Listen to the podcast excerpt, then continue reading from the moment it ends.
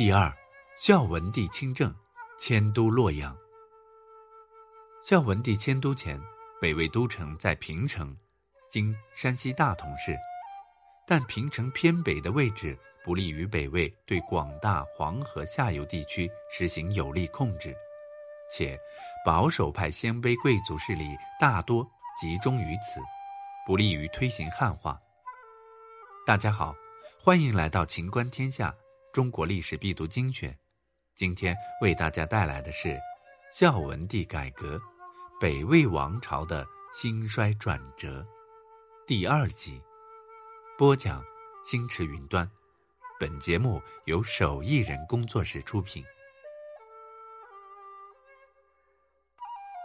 四九三年八月，孝文帝以伐齐为由，率领百官和国家的主力军队从平城开拔，向南进发，而大军一路秋毫无犯。于当年九月抵达洛阳，稍事休整后，孝文帝假意冒雨行军。相比迁都，大臣更不愿冒死北伐，于是孝文帝就事下诏，正式迁都。虽然遭到留守平城的官员强烈反对，但军队和文武官员已经驻扎洛阳，大局已定。为了解决洛阳缺乏战马的问题。孝文帝还将河西牧场南迁，在洛阳北部建立了河阳牧场，今河南孟县，保证了都城的军事力量。迁都表面上是将国家的政治和军事中心迁移，实际上意味着北魏从游牧民族向农业文明的过渡完成。生产方式的彻底改变，直接带动了鲜卑族向汉族文明的靠拢。第三，迁都后全面汉化。迁都后，孝文帝推行了全方位的彻底汉化政策。一，改革官制。北魏建国后便十分推崇文治，不断吸收汉族士大夫进入统治中心。孝文帝从小接受了正统的儒家教育。致力于建立一个儒家思想指导下的政治体制。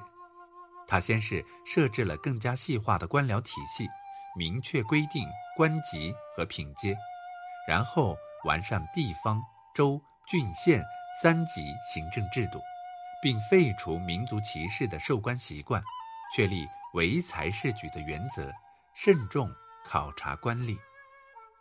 二，禁胡服，断胡语。四八九年，孝文帝实行了服饰改革，禁止官员穿戴短衣窄袖的游牧民族服饰。迁都后，这项政令自上而下普及到平民。此外，孝文帝下诏断北语，以洛阳地区的官话为正统，令三十岁以下人员必须掌握汉语，不从者降爵处官。三。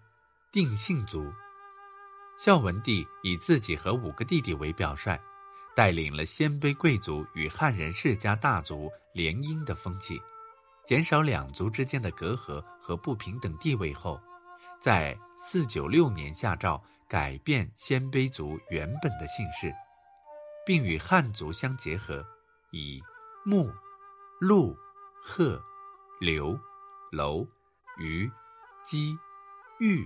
为八大姓，分别对应鲜卑的丘木棱、布六胡、贺赖、独孤、贺楼、兀扭鱼、河西和西方尉迟。当然，这不只是简单的改姓。定姓族后，孝文帝制定了相应的门阀等级制度，规定家族三世中做过几等官。才有资格入对应等级的族姓，而族姓高低又反过来作用于官阶的尊卑，称为以贵成贵，以贱成贱。这与中原王朝的氏族门阀文化如出一辙。三管齐下之后，洛阳的北魏人已经与汉人无异了。从汉化的程度和速度来看。孝文帝改革无疑是成功且坚决的，他甚至不惜把反对汉化的亲儿子处死。但是这场速成的改革也暴露出他致命的缺陷。北魏在汉化改革之后不到二十五年，就爆发了六镇之乱，王朝从此走向分裂和灭亡。那么，孝文帝改革的副作用有哪些呢？首先，门阀制度促成了鲜卑贵族躺在功劳簿上吃老本的风气。他们身居政治高位，却没有管理能力，反而要依靠模仿氏族风范来附庸风雅，从而养成了奢靡腐化的生活作风。王公贵族们整日无所事事，沉迷于贪污捞钱，互为攀比，为北魏的衰落奠定了基调。